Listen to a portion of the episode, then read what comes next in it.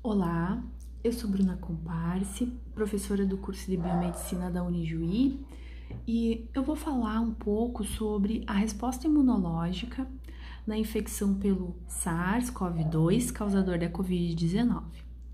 Então, nos últimos meses, muitos cientistas e clínicos e todo mundo aprenderam muito sobre a doença. E o que, que nós já sabemos? Nós sabemos que nem todas as pessoas expostas ao vírus elas estão infectadas. Nós também sabemos que nem todos os pacientes infectados desenvolvem uma doença respiratória grave. Então, consequentemente, a infecção ela pode ser dividida em aproximadamente três estágios.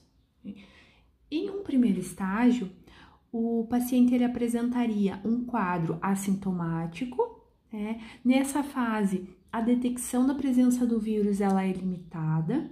Isso quer dizer que nós podemos ter pacientes infectados e com carga viral ainda indetectável por testes de biologia molecular, como por exemplo o PCR, né, que vai pesquisar o genoma viral, que nesse caso é um RNA. Uh, no estágio 2, seria um período onde o paciente ele apresenta sintomatologia, mas ela não é grave.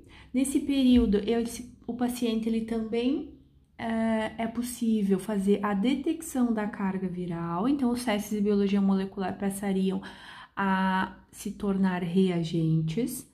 Né? E nós também teríamos aqui nessa fase a possibilidade de realizar a detecção de anticorpos de fase aguda, que podem ser realizados por metodologias como, por exemplo, a imunocromatografia. No estágio 3, é um período onde o paciente ele apresenta uma sintomatologia respiratória grave e nesse período ele apresenta também uma alta carga viral. Então, do ponto de vista de prevenção, Uh, o que, que é importante destacarmos? Aqueles pacientes que estão no estágio 1, eles são os menos controláveis, né? Porque eles são pacientes que não apresentam sintomas ainda, mas eles já possuem a capacidade uh, de disseminar o vírus. Então, inicialmente, todas as respostas virais acabam gerando no nosso organismo a ativação de um perfil de células específicas, chamadas linfócitos T. E esses linfócitos T, tanto os linfócitos CD4 positivo, CD8 positivo, para que eles possam ser ativados, eles vão precisar reconhecer o antígeno, que no caso é um vírus, através do processamento do MHC que está sendo expresso na superfície de uma APC, que é uma célula apresentadora de antígeno. Ou seja, uma célula T, para responder contra um vírus, precisa reconhecer o antígeno processado através de uma célula apresentadora de antígeno. Dentro dessa célula acontece então o processamento desse antígeno. O que, que é o processamento? É transformar esse antígeno de uma forma que ele possa ser reconhecido pelos receptores de célula T.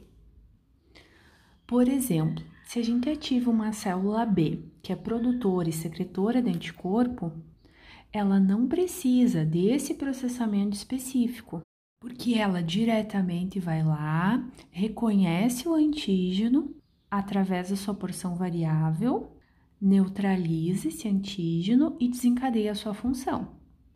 No entanto, na célula T, o que, que acontece? Nós precisamos desse processamento de célula apresentadora de antígeno através do MHC. Então, no primeiro estágio, quando você tem o processo de infecção pelo Covid-19, o que, que é observado? Uma ativação dessas células T na própria região alveolar. Lembrando que os alvéolos pulmonares, eles acabam apresentando uma capilaridade importante, ou seja, para facilitar as trocas gasosas, tá? Então, esse infiltrado inflamatório vai para lá por quê? Porque está tendo uma carga antigênica muito alta. Aonde? Dentro desse espaço aéreo, dentro do alvéolo. Ao mesmo tempo que isso acontece, as células T, para serem ativadas, vão precisar do quê? Das APCs.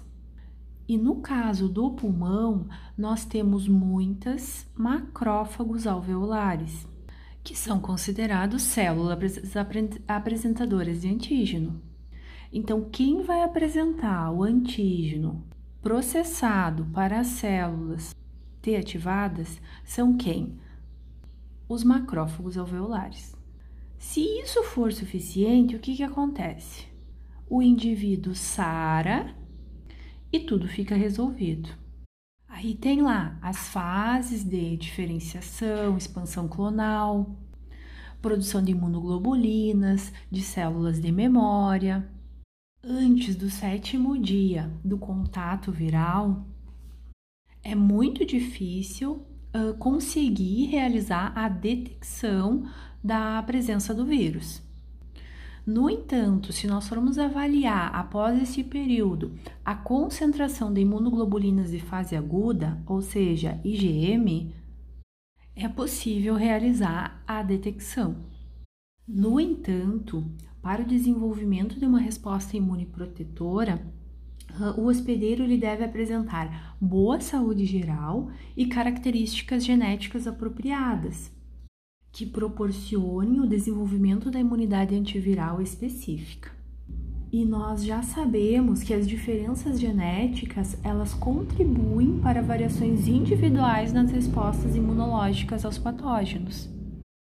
Então, após o 14º dia, a gente já consegue observar a formação de imunoglobulinas características da fase tardia, que é a IgG. Por isso que os métodos laboratoriais, eles vêm discutindo muito. Fazer teste rápido, pesquisa de IgM, pesquisa de IgG. Sem sombra de dúvida, pesquisar a especificidade e a comprovação da infecção por teste de biologia molecular, né, pela PCR, que é ainda o que acaba sendo o grande diferencial. No entanto, o que ocorre é um custo muito elevado e um processo tardio. Por isso que existe essa fase da quarentena. Mas então, voltando ao alvéolo pulmonar. Uh, isso poderia estar sendo uh, resolvido, desencadear a memória imunológica e pararia por aí.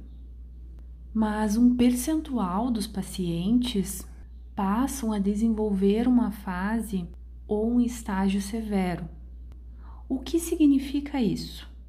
Uma vez que você tem essa resposta inflamatória intraalveolar, observa-se um infiltrado maior ainda inflamatório, agora representado por outras células fagocíticas, inclusive o que? Neutrófilos. Uma vez que você amplifica essa resposta inflamatória através de citocinas, IL6, IL1 beta, TNF-alfa, essa migração celular vai fazer que ocorram mudanças de estrutura nesse alvéolo, até mesmo ativando fibroblastos a produzir hialuronidase. Mas o que é essa hialuronidase? É um aminoglicosídeo que acaba aumentando a capacidade desses fibroblastos em desenvolver fibrose na parede alveolar. Logo, se eu tenho uma área com fibrose, com espessamento dessa área alveolar, teremos redução da superfície de contato para que aconteça a hematose. Por isso que os pacientes sofrem muito do que? De insuficiência respiratória. Tanto que é uma síndrome de insuficiência respiratória grave. Então, está faltando espaço dentro da área alveolar para que essa hematose aconteça, tá certo? Um outro ponto importante é que nessa própria resposta inicial inflamatória, nós acabamos vendo uma produção de interferon. E o interferon naturalmente ele é considerado uma proteína que vai estar promovendo um controle da resposta viral. Isso tudo funciona se eu tiver a eficácia dele. Mesmo em fases mais severas, a gente acaba encontrando essas citocinas, de um modo geral, provocando todo esse arsenal de lesão inflamatória vão provocar cada vez mais as lesões dentro do próprio pulmão.